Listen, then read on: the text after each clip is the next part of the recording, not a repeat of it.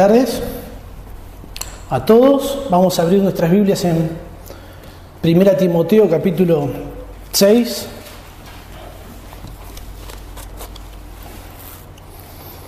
El versículo 3 dice así.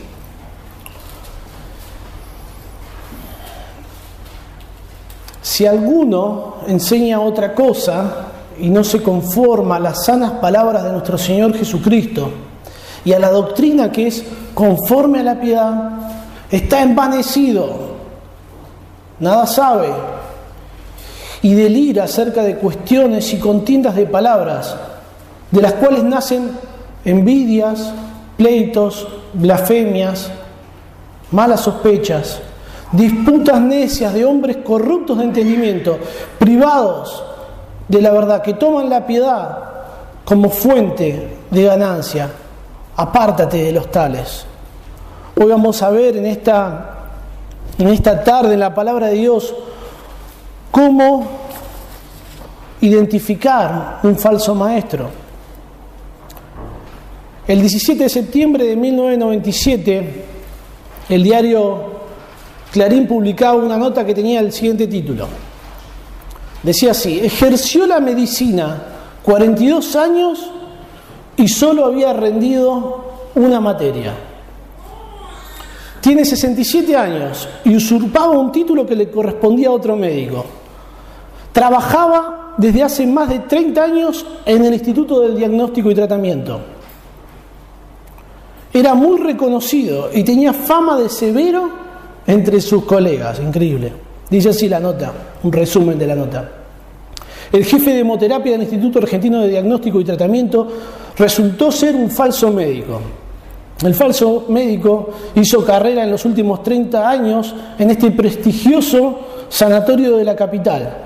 Había aprobado solamente la materia de anatomía en la Universidad de Buenos Aires. Esto no impidió que pasara numerosas inspecciones de salud pública, que fuera miembro asociado de distintas entidades médicas de su especialidad y que hiciera carrera en varios sanatorios privados, después de formarse en el Hospital de Ramos Mejía. El director médico del Instituto de Diagnóstico describe a Roldán Bonadeo como un profesional, profesional idóneo y distinguido entre sus pares. Todavía el director habla de su compañero como de un doctor y enseguida se corrige y se refiere a él como un señor. Lo describe como delgado, de anteojos grandes y cubierto de canas, todo el aspecto que tendría un médico experimentado. Sin embargo, también reconoce que su dedicación le valió cada uno de los ascensos que obtuvo en ese centro. Una locura lo que está diciendo este hombre. Para sus colegas, el falso médico era severo y exigente. Tenía a cargo un equipo de cinco médicos y diez técnicos. Un falso doctor. Si alguno se atendió con este hombre, bueno, ya tiene la, mala noticia de enterarse en este momento que era un falso médico. Este, es tremendo cómo este hombre engañó a todos, a todos, absolutamente a todos, a tal punto que sus superiores este, terminan hablando bien aún sabiendo que él era un falso, un falso médico. Y hablando de los méritos que esta falsa persona tenía. Y uno se pregunta, y les pregunto a ustedes, ¿por qué? ¿Por qué una persona se hace pasar por un falso médico? ¿Por qué piensan ustedes? ¿Por qué una persona hace eso? Yo encuentro una razón que es muy lógica. Por el dinero. Es una forma fácil de ganar dinero. En vez de estudiar una carrera ocho años, rinde una materia, hace un título trucho, va al, hospital y ya empieza a cobrar un salario. A muchos de nosotros hemos tenido la, experiencia de toparnos o de contratar a falsos profesionales, porque no solamente sucede en la medicina, sino que también sucede en otros rubros, en otros rubros, ¿no? Muchos hemos caído en las manos de falsos mecánicos, de falsos electricistas, de falsos albañiles. Si usted viene a ver la vereda de mi casa, es un desastre, porque caí en manos de falsos albañiles. ¿Y por qué las personas se hacen pasar por oficios que nunca estudiaron, que no conocen y que no tienen la pericia adecuada? Por dinero, para obtener un bien económico. Nosotros vemos que los falsos maestros tienen como motivación final tomar la piedad como una fuente de ganancia. Y esto es algo que toda la palabra de Dios va revelando, tanto en el Antiguo como en el Nuevo Testamento. En Hechos capítulo 8, versículo 18 dice, cuando vio Simón que por la imposición de las manos de los apóstoles se daba el Espíritu Santo, les ofreció dinero, diciendo, dadme también a mí este poder, para que cualquiera a quien yo impusiere las manos reciba el Espíritu Santo. Entonces Pedro le dijo, tu dinero perezca contigo, porque has pensado que el don de Dios se obtiene con dinero. No tienes tu parte ni suerte en este asunto, porque tu corazón no es recto delante de Dios. Esta conducta de los falsos maestros de querer enriquecerse a través de la piedad, a través de la religión, a través del pastorado, es algo que, que no nos debe sorprender, que no nos debe tomar por sorpresa. En 1 Timoteo capítulo 4, versículo 2, describe a los falsos maestros como hipócritas y mentirosos. El Señor Jesús llamó a los fariseos que eran religiosos y falsos maestros de su, de su, tiempo, como hipócritas reiteradas veces. Esto es lo que hace que los falsos maestros sean tan peligrosos, que ellos son hipócritas, se muestran como algo que realmente no son y engañan a las personas. El apóstol Pablo envía a Timoteo a Éfeso. Estas son las circunstancias en que el apóstol Pablo escribe la carta que nosotros tenemos como primera Timoteo. El apóstol Pablo envía a Timoteo a Éfeso para que él frenara la falsa enseñanza y pusiera orden en la iglesia. En 1 Timoteo capítulo 1 versículo 3 dice, como te rogué que te quedases en Éfeso cuando fui a Macedonia para que mandases a algunos que no enseñen diferente doctrina. Timoteo debía frenar a los falsos maestros y corregir los errores que la falsa enseñanza había producido. ¿Y cómo lo hace? A través de la sana enseñanza. Y hablar de la enseñanza como algo sano no es otra cosa que una metáfora. Vamos a ver que Pablo en este pasaje que leímos recién de 1 Timoteo capítulo 6 versículo 3 al 5 va a usar diferentes terminologías que en el original están relacionadas con la medicina. El apóstol Pablo va a describir a los falsos maestros como si fueran una enfermedad que se propaga y contagia a todas las personas dentro de la iglesia. Este surgimiento de falsos maestros no era una sorpresa para Pablo. Pablo sabía que esto iba a suceder. ¿Recuerdan Hechos capítulo 20, versículo 30? Pablo dice, y de vosotros mismos se levantarán hombres que hablen cosas perversas para arrastrar tras sí a los discípulos. ¿De dónde van a salir estos falsos maestros? De adentro, de la iglesia. Entonces vemos que Pablo escribe a Timoteo, para que sepa cómo conducirse en la iglesia, que es columna y baluarte de la verdad. Y en relación a frenar la falsa enseñanza. ¿Y cómo lo va a hacer? Poniendo orden en la iglesia. Tenemos en 1 Timoteo una serie de, de mandatos que Pablo le da a Timoteo para que Timoteo transmita esta carta a la iglesia y ponga orden en la iglesia. Parece ser que una iglesia ordenada conforme a lo que dice las escrituras es menos eh, permeable a la falsa enseñanza y a los falsos maestros. Entonces Pablo le va a escribir a, Timoteo para que pusiera orden en la oración, orden en el culto, orden en relación al nombramiento de las autoridades de la iglesia, orden en la exhortación. Y en el capítulo 5, versículo 3, comienza toda una sección hasta el final de la carta, donde vamos a ver que Pablo va a hablarle a Timoteo para que pusiera orden en relación a las finanzas de la iglesia. En capítulo 5, la primera sección, Pablo va a hablar en relación a la caridad y va a hablar de las viudas que en verdad lo son. Pablo va a decir que aquellas personas que estaban viudas, que no tenían sostén económico, que su familia no las podía ayudar, la iglesia debía hacerse cargo y ayudarlas y va a hablar en cuanto a las finanzas económicas de la iglesia en relación a la caridad. Luego va a hablar en relación al salario del pastor y hablar de aquellos pastores que son esforzados, dedicados, son dignos de salario.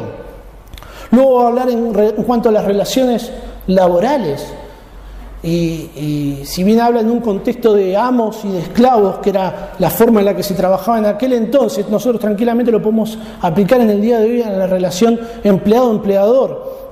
Y hablar en relación al trabajo, el trabajo dedicado, el trabajo esforzado. Y en esta sección que vamos a tocar hoy, capítulo 6, versículo 3 al 5, va a hablar en relación a los falsos maestros. Ustedes imaginen ser un falso maestro que está administrando una iglesia para buscar una ganancia económica. ¿Cómo administraría el dinero en relación a la caridad? ¿Cómo administraría el dinero para ayudar a las viudas? No lo haría, ¿no? ¿Cómo administraría el dinero en relación al salario de sus copastores? ¿Cómo administraría las relaciones laborales en la iglesia? En todo tiempo estaría buscando su propio beneficio y Pablo que no quería que esto suceda en la iglesia. Es por ello que Pablo nos va a enseñar cómo identificar falsos maestros. Y empezamos en el versículo 3. La primera característica, la primera manera de identificar a los falsos maestros es por sus enseñanzas. Fíjense lo que dice. Si alguno enseña otra cosa, no se conforma a las sanas palabras de nuestro Señor Jesucristo y a la doctrina que es conforme a la piedad. Pablo en primer lugar va a usar la frase si alguno. Esta es una frase muy común de Pablo. Pablo la usa muchas veces. Solamente en cuatro cartas no usa esta frase. Y Pablo no utiliza esta frase para resolver situaciones hipotéticas, sino que Pablo normalmente la utiliza para situaciones que se estaban dando en la iglesia de Jesucristo y que requerían una, una solución. Por ejemplo, en 2 Corintios 5:17 dice que de modo que si alguno está en Cristo, nueva criatura es. Bueno, habían personas que estaban en Cristo, que son los, destinatarios de la carta. En Gálatas 1.9 dice, si algunos predica diferente evangelio del que habéis recibido, sea anatema. Pablo sabía que había personas que estaban predicando diferente evangelio, pero Pablo no quería dirigirse a ciertas personas por nombre y apellido. Pablo quería dar una enseñanza, una instrucción que pudiera trascender a las personas que estaban diseminando su error en la iglesia en ese entonces. Entonces Pablo utiliza esta frase, si alguno, esto es algo que ya estaba sucediendo en la iglesia de Éfeso, y va a dar tres características de estas personas en relación a sus enseñanzas. Dice que enseñan otra cosa, no se conforman a las sanas palabras del Señor Jesucristo y tampoco se conforman a la doctrina que es conforme a la piedad. En primer lugar, en relación a sus enseñanzas, dice que si alguno enseña otra cosa. La palabra en el original enseña otra cosa, en griego es una sola palabra, es la palabra heterodidascaleo. Es un verbo que está en voz activa, ellos están realizando esta acción. La Biblia de las Américas traduce esta palabra como doctrina diferente. En nuestras Biblias, en el capítulo 1, versículo 3, esta misma palabra se traduce como diferente doctrina. La raíz de esta palabra es la palabra didascaleos, que es donde viene nuestra palabra en castellano didáctica. En 1 Timoteo capítulo 3, versículo 2, en relación al, obispo dice que debe ser apto para enseñar. En este caso, en este versículo se usa como un adjetivo, como una característica, es el adjetivo didáctico. Pero es una palabra compuesta, también está la palabra hétero, que significa diferente, como en Gálatas 1.6 cuando dice, estoy maravillado de que tan pronto os hayáis alejado del que os llamó por la gracia de Cristo para seguir un evangelio diferente, un evangelio hétero. Ellos enseñaban otra cosa, algo diferente. Una enseñanza heterodoxa es aquella que contradice la revelación de las escrituras. No estamos hablando de personas que enseñan cosas totalmente aberrantes y alejadas de la verdad, no. Muchos por ahí cuando hablamos de falsos maestros se nos va la idea de aquellas personas que, es totalmente evidente, ¿no? No, estamos hablando de personas que, que su error no, no era tan evidente y tan aberrante. Estamos hablando de personas que están en el liderazgo de la iglesia de Cristo, que tenían conocimiento del Antiguo Testamento, pero lo que terminan razonando y enseñando es contrario a la revelación de Dios a través de las Escrituras. En el capítulo 1, versículo 7 de Timoteo dice, queriendo ser doctores de la ley sin entender ni lo que hablan ni lo que afirman. Estas herejías pueden ser sutiles y difíciles de detectar para aquellos que no están entrenados e instruidos en las verdades de las sagradas escrituras. Hay algo que es muy atractivo y que se da mucho en nuestro tiempo, y es ponerse a investigar herejías, poderse a investigar falsas religiones. ¿Es necesario esto? ¿Es necesario investigar todas las falsas religiones para poder descubrir el error, para poder descubrir la verdad? Si usted busca en, YouTube videos que hablen sobre los billetes falsos, va a encontrar más de 50.000 videos. Este, falsificar dinero es una forma fácil, ¿no? De ganar, de ganarse la comida para muchas personas. Algo tremendo, es un delito aberrante, ¿no? Pero las personas que trabajan en contacto con el dinero tienen una habilidad para descubrir un billete falso que es increíble. Yo no sé si a ustedes les, ha pasado, a mí me han metido un montón de billetes falsos, ni cuenta me he dado. Pero de repente a veces entregándoselo a personas que están habituadas a contar dinero, cuentan y sin mirarlo ni nada, lo separan, dice, y lo empiezan a examinar. Estas personas no asisten a seminarios de billetes falsos, a seminarios de falsificación, no esta persona lo único que hacen es estar todos los días en contacto con billetes verdaderos. Y cuando aparece un billete falso, se dan cuenta, esto tiene algo mal. Y empiezan a investigar, ¿qué tiene mal? ¿Qué tiene mal? Y se dan cuenta del error. Lo mismo pasa con la verdad de Dios. Nosotros necesitamos estar en contacto con la verdad de Dios. No estar en contacto con todas las herejías para poder detectar una falsa enseñanza. Si no conocemos las escrituras, es imposible detectar estas falsas enseñanzas. Un cristiano que, por ejemplo, un cristiano que conoce las actividades de Dios Padre, de Dios Hijo, de Dios Espíritu Santo, sabrá, detectar perfectamente cualquier herejía que ataque la, la Trinidad, la doctrina de la Trinidad. Un cristiano que conoce lo que la Biblia habla sobre su inspiración divina, sobre su inerrancia, su infabilidad, sabrá detectar cualquier enseñanza que menoscabe a la palabra de Dios y su autoridad. En 1 Pedro 3:15 dice, están siempre preparados para presentar defensa con mansedumbre y reverencia ante todo el que os demande razón de la esperanza que hay en vosotros. Esto implica leer y estudiar las escrituras. Nosotros tenemos que estar preparados para dar razón de la esperanza que hay en nosotros, no razón de la esperanza que hay en los otros. Es algo totalmente distinto. Estas falsas enseñanzas pueden tomar cualquier clase de forma. Pueden mezclar verdad con error, pueden aplicar mal textos bíblicos, pueden incluso partir de otras fuentes que son ajenas a las escrituras.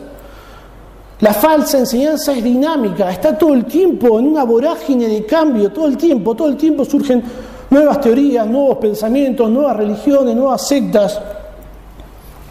Pero la palabra de Dios no cambia. El Señor Jesús dijo, el cielo y la tierra pasarán, pero mis palabras no pasarán. La única verdad es la palabra de Dios y el Señor Jesucristo. Santifícalos en tu verdad, Juan 17, 17. Tu palabra es verdad. La palabra de Dios nos llama a conocer su verdad, a conocer la sana doctrina. No nos llama a conocer las falsas doctrinas, las herejías. Es notable, no sé si usted tuvo la oportunidad, en Capital hay diferentes librerías cristianas. Y es frustrante porque uno quiere comprar un libro de, teología, de doctrina. No hay. No hay libro de teología, no hay libro de doctrina. Y si hay, hay muy pocos y desaparecen rápidamente. Pero si usted camina por el pasillo de sectas heréticas, va a tener de todos los gustos, de todos los colores, de todo, lleno. Parece ser que es más atractivo para muchas personas hoy en día andar investigando, hay cosas nuevas, cosas ocultas, en vez de estar investigando lo que enseña la palabra de Dios. ¿Qué es lo que nos manda? Según Timoteo 2.15 dice, procura con diligencia presentarte a Dios aprobado, como obrero que no tiene de qué avergonzarse, que usa bien la palabra de verdad. La meta de los creyentes es estar aprobado delante de Dios, conociendo su palabra e interpretándola con exactitud, de tal modo que no seamos avergonzados. Si uno conoce la, verdadera palabra de Dios, sabrá distinguir cuando alguien le enseñe otra cosa, algo diferente. Solo tenemos que dedicarnos a conocer la verdad. Mire, si usted se pone a conocer o a investigar sectas heréticas, no le va a alcanzar la vida. Y no no va a poder llegar a descubrir todas, todas las falsedades. Pero si usted conoce la verdad de Dios, va a poder distinguir fácilmente cualquier error es el llamado que tenemos, es a conocer la verdad de Dios. Es una bendición para mí que mi hijo venga a la iglesia y pueda participar de las clases y recibir instrucción bíblica. Me acuerdo el año pasado, él se acercó muy preocupado a nosotros y nos dijo, papá, la señorita miente. Yo le digo, ¿cómo hijo? ¿Cómo que te miente? Sí, dice que que las personas venimos del mono. ¿Cómo vamos a venir del mono? A nosotros nos hizo Dios. Ahora yo a mi hijo nunca le enseñé la, la teoría de la evolución. Yo no le enseñé nada de eso. Yo lo único que le enseñé es que Dios hizo todas las cosas. Que Dios es el creador de todo. Y él conociendo la verdad de Dios en relación a la creación puede detectar cualquier herejía relacionada con eso. Los falsos maestros enseñan otra cosa, algo diferente, pero también no se conforman a las sanas palabras de nuestro Señor Jesucristo. Ellos no solamente enseñan algo distinto, sino que cuando son confrontados con el Evangelio, lo rechazan. La palabra conforman es una palabra griega que es prosercomai, que significa ir o venir cerca, y todo el tiempo se, se utiliza para hablar de gente que va o que viene. En Hebreos 4:16 se utiliza la misma palabra, ¿se acuerdan cuando dice acerquémonos pues confiadamente al trono de la gracia para alcanzar misericordia, allá gracia para el oportuno socorro? Esa palabra acerquémonos es la misma que se traduce aquí conforman. La nueva versión internacional traduce esta palabra como apartándose de la sana enseñanza de nuestro Señor Jesucristo. Podríamos decir que los falsos maestros no se acercan a las sanas palabras del Señor Jesucristo. Esta palabra sana es muy curiosa del original, es la palabra ujiaino, de donde viene nuestra palabra castellana higiene. Esta palabra se usa reiteradas veces en el Nuevo Testamento para referirse a las personas que son sanadas a causa de los milagros de Jesús. Pero el apóstol aquí y en otras partes de, de Primera Timoteo y Tito, usa esta palabra para referirse a la doctrina bíblica inspirada. En Tito 2.1 dice, pero tú hablas lo que está de acuerdo con la sana doctrina. En Tito 1.9 dice que el obispo debe ser retenedor de la palabra fiel tal como ha sido enseñada, para que también pueda exhortar con sana enseñanza y convencer a los que contradicen. Pablo utiliza este término médico Ujiainó como una metáfora para hablar de la enseñanza bíblica. Debemos de mantener la enseñanza como nos ha sido dada en las escrituras, sin ninguna contaminación, sin mezcla, sin herejía, sin manchas. Hablar de una doctrina sana es hablar de una doctrina saludable, que produce vida, que produce crecimiento, lo que implica que la falsa doctrina enferma, y debilita la iglesia. En 1 Timoteo 1.4 dice, ni presten atención a fábulas y genealogías interminables que acarrean disputas más que edificación, que es por fe. Así que entendiendo estas palabras sanas, podemos examinar ahora la frase completa, las sanas palabras de nuestro Señor Jesucristo. Esto es una frase muy curiosa porque solamente aparece en este, este versículo, en este pasaje del Nuevo Testamento. Y sin lugar a dudas vamos a estar de acuerdo, de acuerdo que las sanas palabras de nuestro Señor Jesucristo son las que producen vida eterna y crecimiento espiritual. Primera Pedro capítulo 2 versículo 2 dice, desead como niños recién nacidos la leche espiritual no adulterada para que por ella crezcáis para salvación. Es una referencia a la palabra de Dios y esta produce crecimiento en el creyente. Pero pensar en las sanas palabras del Señor Jesucristo me, lleva a poder examinar aquellos versículos donde el Señor Jesucristo habla de sus sanas palabras. Juan capítulo 5 y capítulo 8 se repite varias veces la frase mi palabra. El Señor Jesús dice, el que oye mi palabra y crea al que me envió, tiene vida eterna.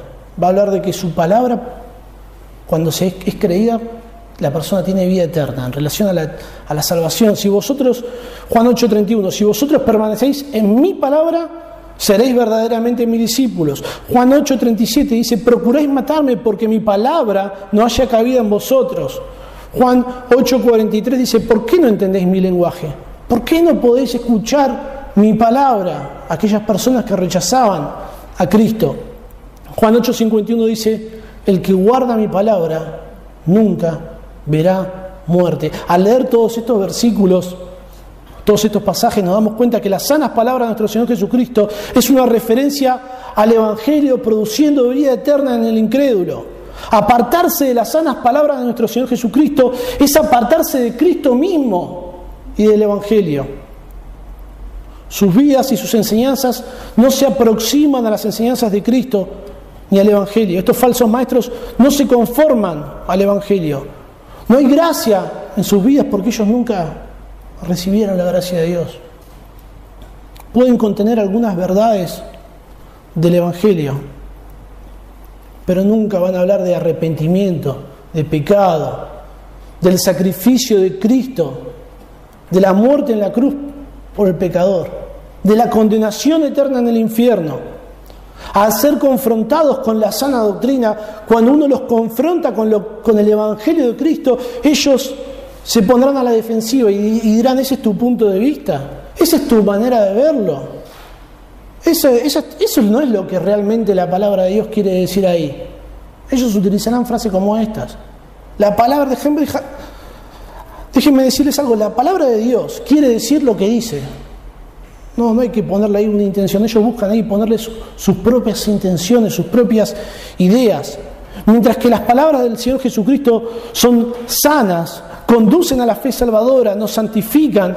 La enseñanza falsa conduce a la condenación y no son otra cosa que la mentira del mismo diablo.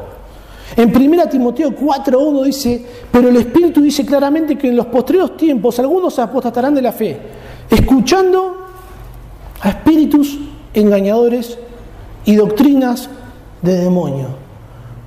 Esto nos dice que la falsa enseñanza no tiene su fuente, su fuente en los falsos maestros, sino en el mismo diablo, Satanás. Juan 8:44 el Señor dijo que Él es mentiroso y padre de mentira. Y ellos son los que están ahí mintiendo, ¿no? Pensar en, en las sanas palabras del Señor Jesucristo es algo glorioso, es algo hermoso. Pero no solamente que no se conforman al Evangelio, sino que tampoco se conforman a la doctrina que es conforme a la piedad, dice 1 Timoteo capítulo 6 versículo 3. La enseñanza de los falsos maestros no produce santidad ni en sus vidas ni en la vida de los demás. La palabra piedad en griego es la palabra eusebia, significa adorar, devoción. Es la actitud y respuesta adecuada de Dios, a Dios. Piedad es una vida de obediencia, es una vida de santidad. Piedad es una palabra que describe una relación genuina e íntima con Dios y todo lo que ello implica. En, 1 Timoteo 4:7, Pablo le dice a Timoteo, ejercítate en la piedad. Solo la palabra de Dios, solo la Biblia, la sana enseñanza produce piedad verdadera. En Juan 17, 17 dice, santifícalos en tu verdad, tu palabra es verdad. Somos santificados a través del ministerio de la palabra de Dios. Mientras que la palabra de Dios produce santificación, la herejía produce todo lo contrario. Los falsos maestros no viven vidas santas, no tienen genuina devoción para con Dios. En Mateo capítulo 7, versículo 15 y 16, el Señor Jesús dijo, guardaos de los falsos profetas, que vienen a vosotros con vestidos de ovejas, pero por dentro son lobos rapaces. Por sus frutos los conoceréis. Son sus frutos, son sus obras las que te determinan que ellos nunca fueron regenerados, que ellos nunca fueron de Dios. En 2 Timoteo capítulo 3 versículo 5, el apóstol Pablo le dice a Timoteo que estos falsos maestros tendrán apariencia de piedad, pero negarán la eficacia de ella. Esto es lo que los hace tan peligrosos, que ellos parecen hombres piadosos. Es por eso que no hablamos de personas que son falsos maestros de una forma totalmente notoria, no. Estas personas parecen personas piadosas. Uno los escucha, cómo ellos hablan, cómo ellos se conducen, y uno dice, bueno, esta persona parece que verdaderamente ama a Dios. Y si esta persona ama a Dios, yo quiero, quiero escuchar lo que esta persona enseña. Y es tremendo las consecuencias que tiene para la iglesia de Jesucristo esta falsa piedad, esta falta, falta de santidad, esta apariencia. Ellos se muestran a sí mismos como personas que son infalibles, que nunca cometen errores, que nunca tienen que disculparse, que nunca tienen que pedir perdón.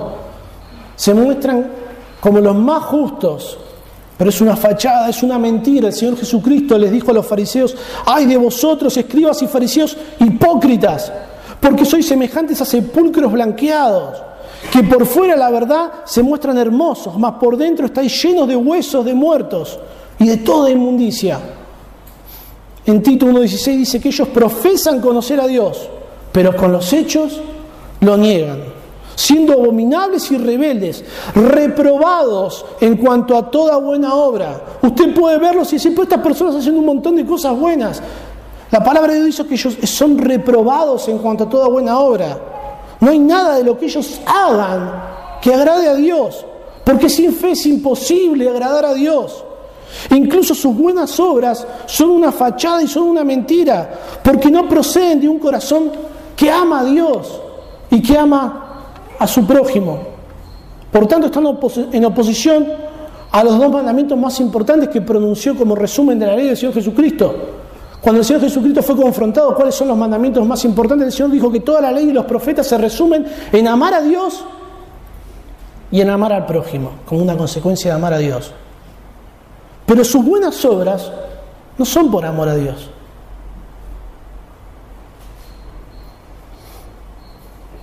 Sus buenas obras tienen otros motivos. Puede ser para mostrarse como justos, que es vanagloria. Puede ser para sentirse bien ellos mismos. No me acuerdo una persona una vez me hizo un regalo y yo le di las gracias. No, pero yo te hice este regalo porque me siento bien. Yo me siento bien haciéndote este regalo. Por egoísmo, ¿no? Puede ser por egoísmo. Otras personas hacen buenas obras por amor a la humanidad por amor al ser humano, eso es filantropía.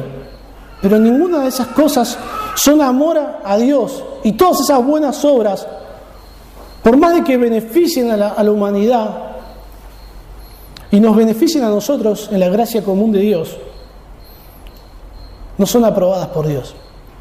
Vemos que nosotros podemos reconocer a los falsos maestros en primer lugar por sus enseñanzas. Sus enseñanzas son diferentes de la palabra de Dios, de las escrituras, están lejos del Evangelio verdadero y no producen ni conducen a la santidad.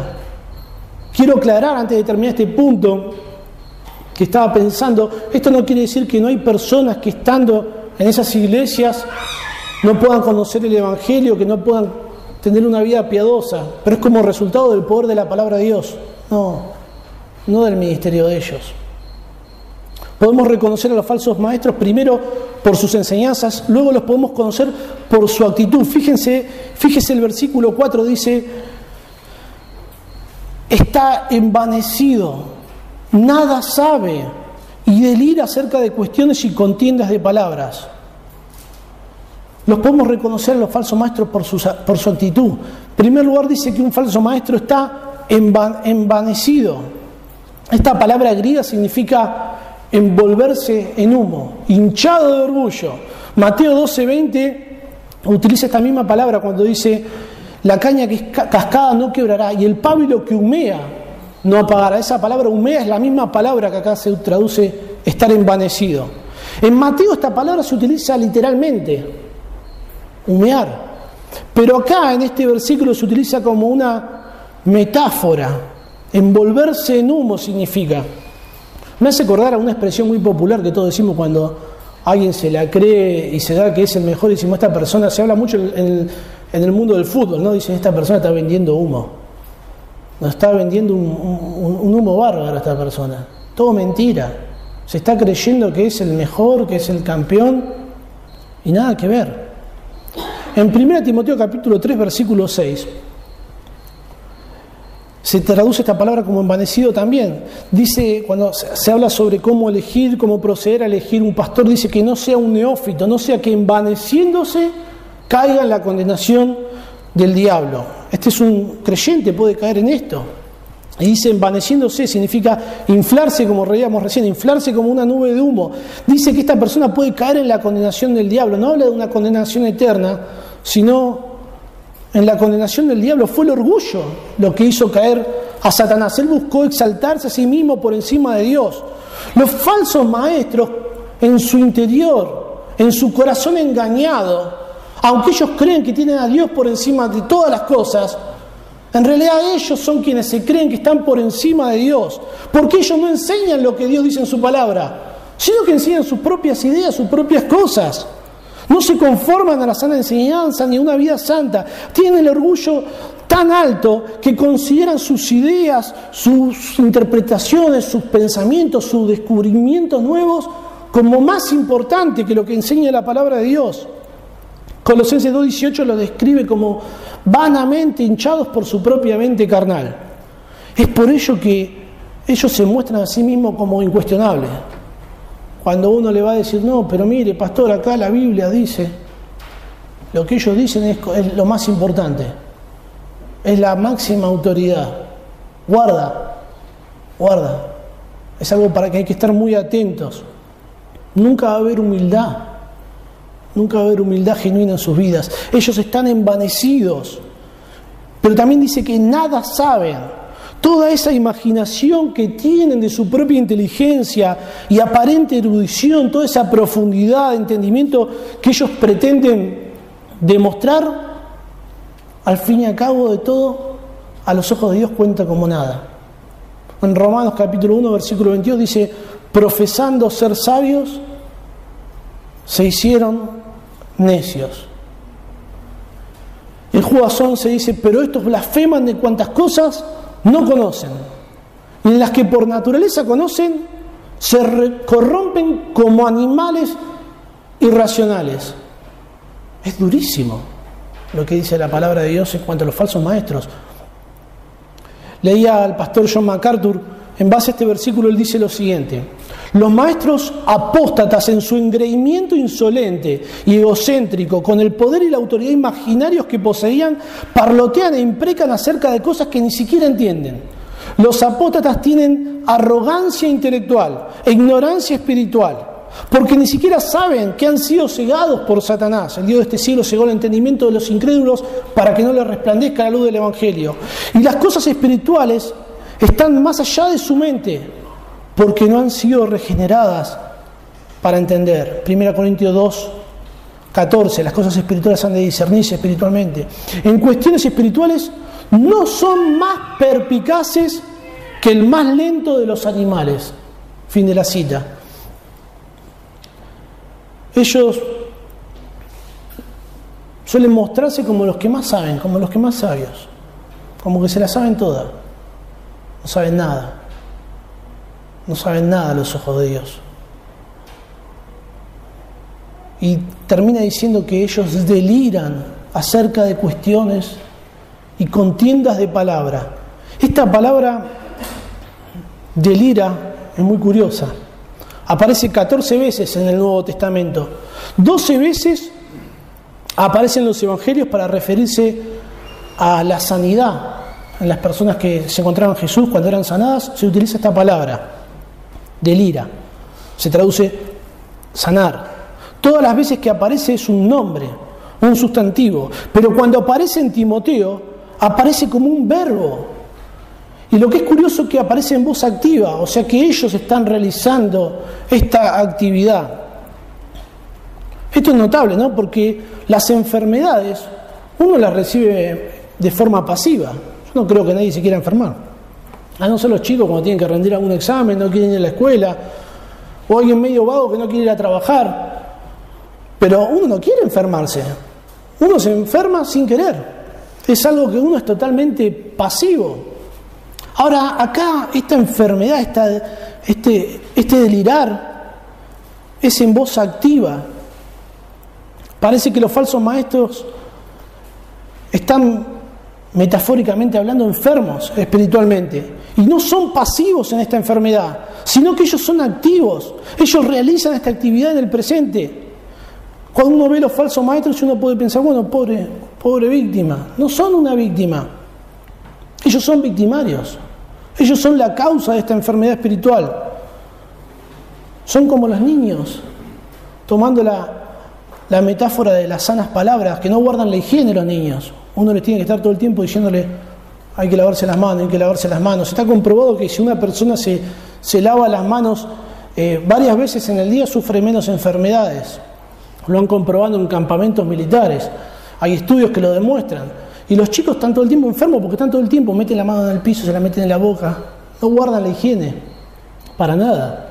¿No? Ellos son activos en un sentido a veces cuando se enferman porque, bueno, tampoco, tampoco se cuidan. Parece ser que, que los falsos maestros terminan haciendo lo mismo, como los niños.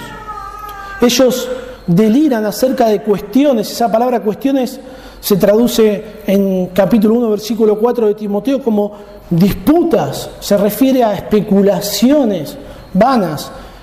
Ellos deliran acerca de especulaciones vanas y contiendas de palabra. Esta palabra, contiendas de palabra, en el original es una palabra sola, es la palabra logomaquia. La palabra logo significa palabra y la palabra maquia es la palabra espada, de donde viene nuestra palabra castellana machete. Estas peleas, estas guerras de palabras no son otra cosa que síntomas de una enfermedad espiritual. Partiendo de temas bíblicos, empiezan a teorizar y terminan llegando a conclusiones y razonamientos retorcidos totalmente ajenos de la verdad de Dios. Cuando toman una Biblia en sus manos, hay que agarrarse, porque van a desatar una guerra de palabras, van a desatar una pelea. Ellos están siempre ahí razonando, argumentando, no para edificar el pueblo de Dios, sino para armar una pelea, para armar una guerra. Fíjense en la diferencia de cómo procede un verdadero pastor para corregir el error. En 2 Timoteo capítulo 2 versículo 24, un pasaje precioso dice que el siervo del Señor no debe ser contencioso, sino amable para con todos, apto para enseñar, sufrido, que con mansedumbre corrija a los que se oponen por si quizá Dios les conceda que se arrepientan para conocer la verdad y escapen del lazo del diablo en que están cautivos a voluntad de Él. Un, un verdadero pastor va a utilizar de una corrección amable y amorosa. Y esta corrección amable y amorosa va a ser un medio para que Dios conceda arrepentimiento. Mientras que la contienda belicosa de los falsos maestros produce todo lo contrario, genera un clima áspero, donde cualquier situación, uno hay que cuidarse, porque cualquier situación termina en una guerra de palabras, termina en una pelea. Así que vemos en primer lugar que lo podemos identificar por sus enseñanzas, luego lo podemos identificar por su actitud. Pero en tercer lugar lo podemos identificar por sus efectos, por lo que ellos generan. Vemos que toda esta enfermedad, toda esta contienda de palabras, todas estas peleas que ellos generan, se terminan propagando y contagiando a toda la congregación.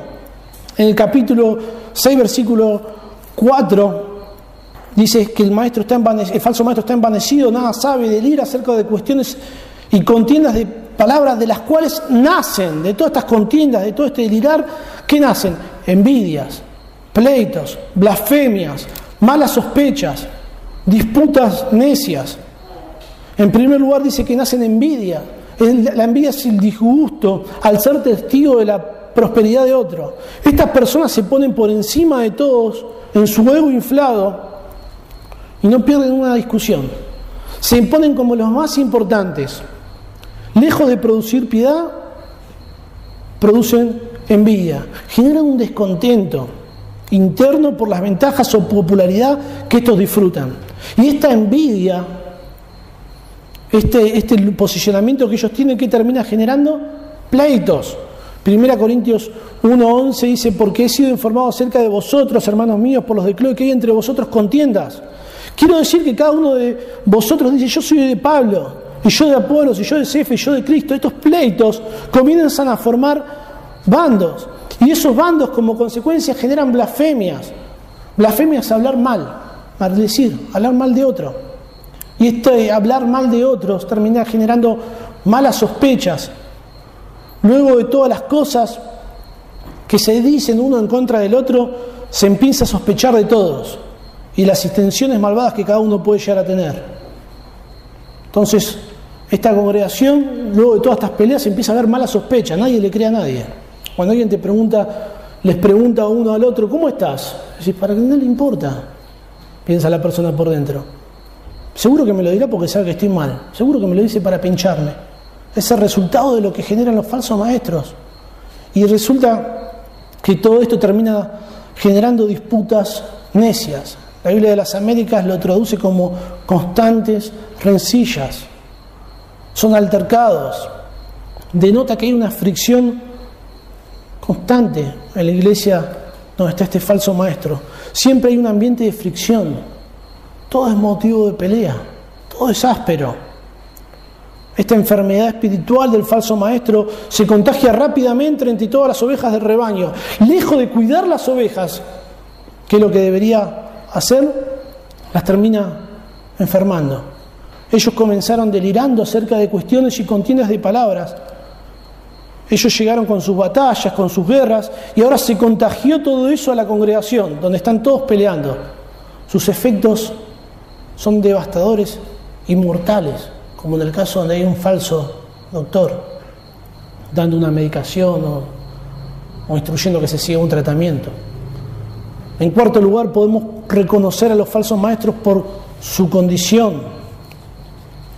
El versículo 5, la segunda parte, vamos a, hablar, a leer desde el principio, dice disputas necias de hombres, y aquí vemos su condición, corruptos de entendimiento y privados de la verdad. Son hombres corruptos de entendimiento y privados de la verdad. Aquí podemos observar hasta qué punto les afectó su enfermedad. Esta palabra corrupto se traduce destruir. En Lucas 12, 33 dice, aseos tesoros en el cielo donde el ladrón no llega ni la polilla destruye. En Lucas el verbo está en voz activa, es la polilla la que destruye. Pero en este versículo está en voz pasiva. Ellos son pasivos en este entendimiento corrupto. Y, tiene que ver con una acción previa en el pasado cuyos efectos continúan hasta el presente. Y uno se pregunta, bueno, ¿quién, ¿Quién corrompió el entendimiento de estas personas? Este pasaje termina hablando de que los falsos maestros no son salvos, no son hijos de Dios. Ellos no pueden entender las cosas de Dios. En 1 Corintios 2.14 dice que el hombre natural no percibe las cosas que son del Espíritu de Dios, porque para él son locura y no las puede entender, porque se han de discernir espiritualmente. No dice que ellos no la quieren entender, dice que ellos no, no la pueden entender. Para ellos es una locura. Solo Jesús puede dar vista a los ciegos. Solo Dios puede abrir el corazón para que comprendan la verdad del Evangelio. Esto no sucede por esfuerzos humanos o por esfuerzos intelectuales. Cuando una persona dice, bueno, yo comprendí, vos no comprendiste nada, el Señor te dio el entendimiento, el Señor fue que abrió tu corazón, el Señor hizo una obra en tu, en tu mente. Como consecuencia al rechazo activo de ellos a la verdad de Dios, en Romanos 1, 28 dice, y como ellos no aprobaron tener en cuenta a Dios, Dios que hizo, los entregó a una mente reprobada. La palabra entregó es una expresión judicial que se utiliza para hablar de un prisionero que se entrega para la imposición de su sentencia. Ellos no aprobaron tener en cuenta a Dios y sufren la sentencia de tener una mente reprobada, totalmente carente de virtud alguna a los ojos de Dios. Dice que son hombres corruptos de entendimiento, privados de la verdad. En 2 Timoteo 18 dice que ellos se desviaron de la verdad. En 2 Timoteo 3.7 dice, siempre están aprendiendo y nunca pueden llegar al conocimiento de la verdad. El versículo 8 dice, también estos resisten a la verdad, hombres corruptos de entendimiento, réprobos en cuanto a la fe. La salvación, el arrepentimiento, la fe son un regalo de Dios. El hombre sin la intervención de Dios es imposible que vaya a Él. Primera Juan 4.19 dice que nosotros le amamos a Él porque Él nos amó primero. Juan 6.44 dice que nadie puede venir a mí si el Padre que me envió no le trajere. Dios los privó de esta posibilidad de ser traídos por el Padre por su oposición activa a la verdad de Dios. Ellos van camino a un juicio eterno y es lo que, lo que dice Hebreos 10.27, que yo les espero una horrenda expectación de juicio y de hervor de fuego que ha de devorar a los adversarios. Su condición llegó a un punto crítico, del cual no van a recapacitar, no van a recapitular ni volver tras sus pasos. Su situación es terminal. Ellos desecharon activamente a Dios y Dios los entregó para que sigan en su condición de corrupción total. En 2 Pedro 2.3 leíamos recién que dice, sobre los tales ya de largo tiempo la condenación no se tarda y su perdición no se duerme.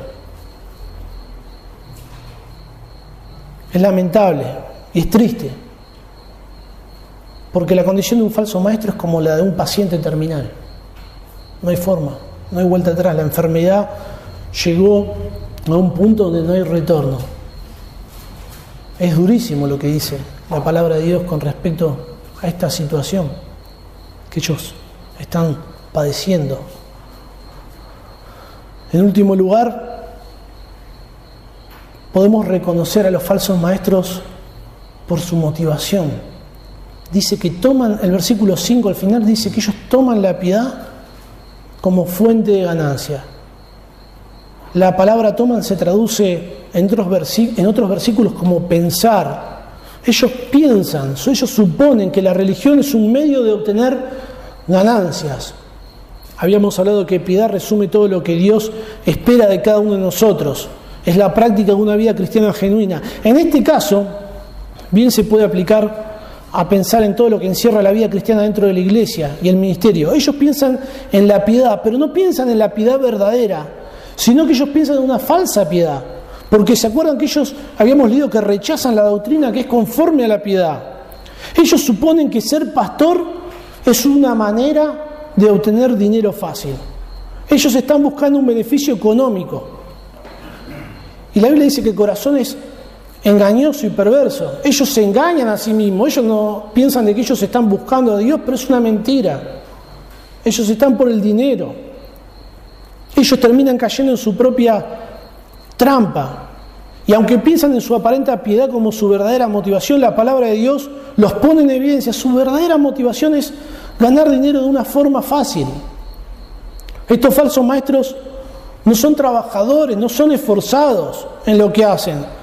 Pablo aclara en el capítulo 5, versículo 17, sobre los pastores que, que, se esfuerzan en su trabajo, dice que sean tenidos por dignos de doble honor, mayormente los que trabajan en predicar y en enseñar.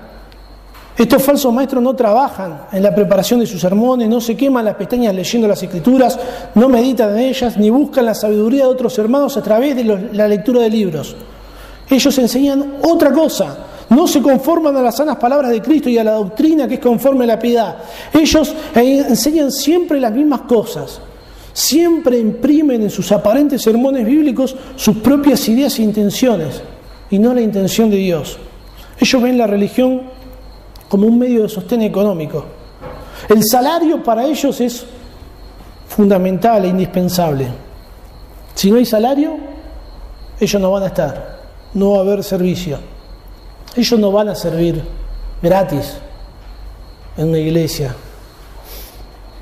En Hechos capítulo 18, versículo 3, se enseña que Pablo tenía un oficio, que era el de hacer tiendas, eh, carpas, de campaña. En 1 Corintios capítulo 9, versículo 12, el apóstol Pablo dice, si otros participan de este derecho, está hablando del derecho a que el obrero es digno de salario, el derecho que tiene un pastor a recibir un salario, dice, si otros participan de este derecho sobre vosotros, ¿cuánto más nosotros? Pero no hemos usado este derecho, sino que lo soportamos todo para no poner ningún obstáculo al Evangelio de Cristo. Aquí tenemos el ejemplo del apóstol Pablo. Él, aunque tenía el derecho para recibir sostén económico de la iglesia en Corintio, no usó ese derecho. Para él no tener salario en la iglesia no era un obstáculo. Pablo estaba dispuesto a servir sin, sin salario, sin, sin ganar un peso, podríamos decir. En Hechos capítulo 20, versículo 33, Pablo dice, ni plata, ni oro, ni vestido de nadie he codiciado. Antes vosotros sabéis que para lo que me ha sido necesario a mí y a los que están conmigo, estas manos me han servido. Otro ejemplo tenemos en 2 Tesalonicenses capítulo 3 versículo 8 donde Pablo habla de que trabajó con afán y fatiga día y noche. No era una jornadita de 8 horas que Pablo dijo, no, yo más de 8 horas, más de 6 horas, más de así después tengo tiempo. No, dice que trabajó día y noche para no poner impedimento. Pablo dio este ejemplo a propósito, porque él lo que quería enfatizar era no ser confundido con los falsos maestros de aquel entonces que lo que buscaban eran los bienes de la iglesia.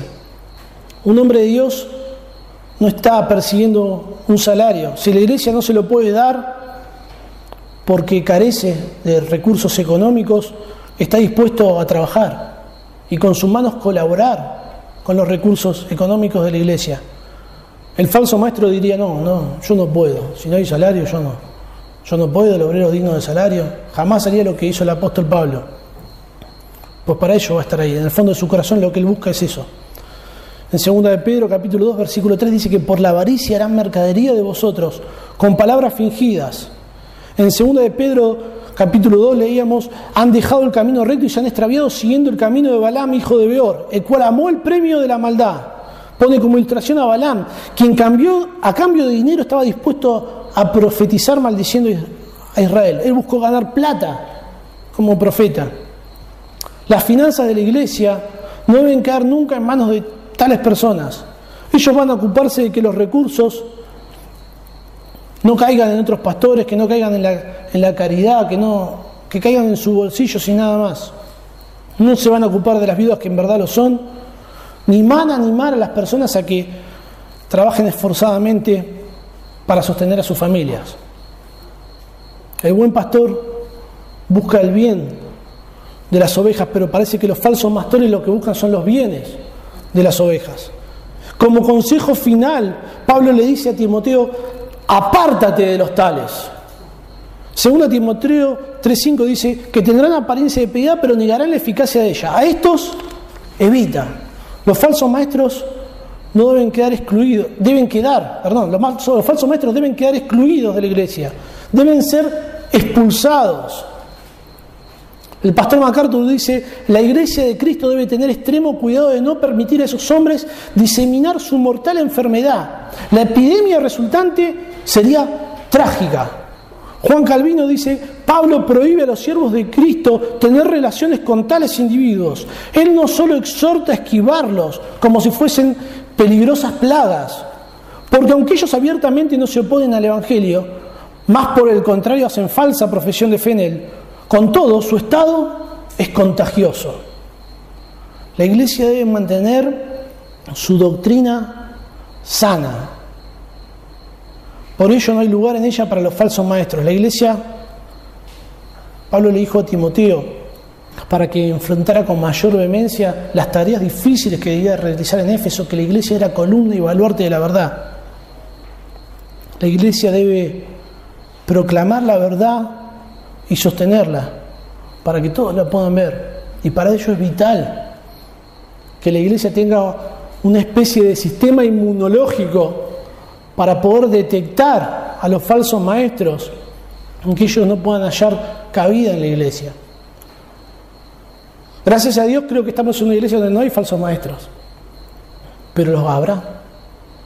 Y mi intención es que con, con este sermón, con estas características que estemos viendo, sean como una, como una inyección, como una vacuna, que a nosotros nos proteja para que en un futuro, cuando esto suceda, podamos identificar estas características y no permitir a estas, a estas personas llegar en el liderazgo, en el ministerio.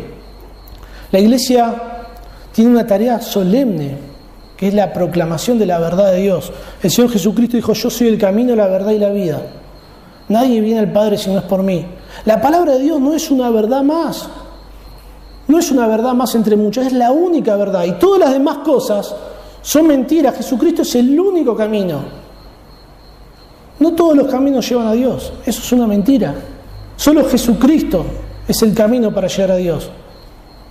La Biblia enseña que todos nosotros somos pecadores y que nuestro pecado nos condena a una eternidad en el infierno. Es por eso que Dios manda a todos los hombres en todo lugar que se arrepientan y crean en Cristo.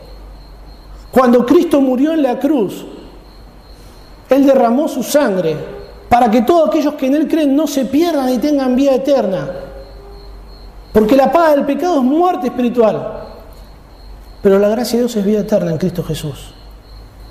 Solamente las personas que, que proclaman esta verdad, que creen en Cristo Jesús, son salvas.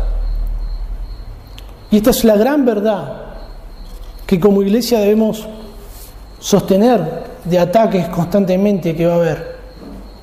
Y tenemos que estar despiertos para poder identificar con facilidad falsos maestros. Y esto va a ser imposible si no nos dedicamos a un estudio exhaustivo de la palabra de Dios. Vamos a orar. Dios y Padre que estás en los cielos, te damos gracias por tu palabra, gracias por Cristo, por la salvación que hay en Él por la gracia, por la fe, Señor. Y Padre, pedirte para que tú nos des a través de la enseñanza de tu palabra el discernimiento para poder identificar, Señor, desde, desde la verdad de tu palabra todo falso maestro, toda falsa enseñanza, Señor.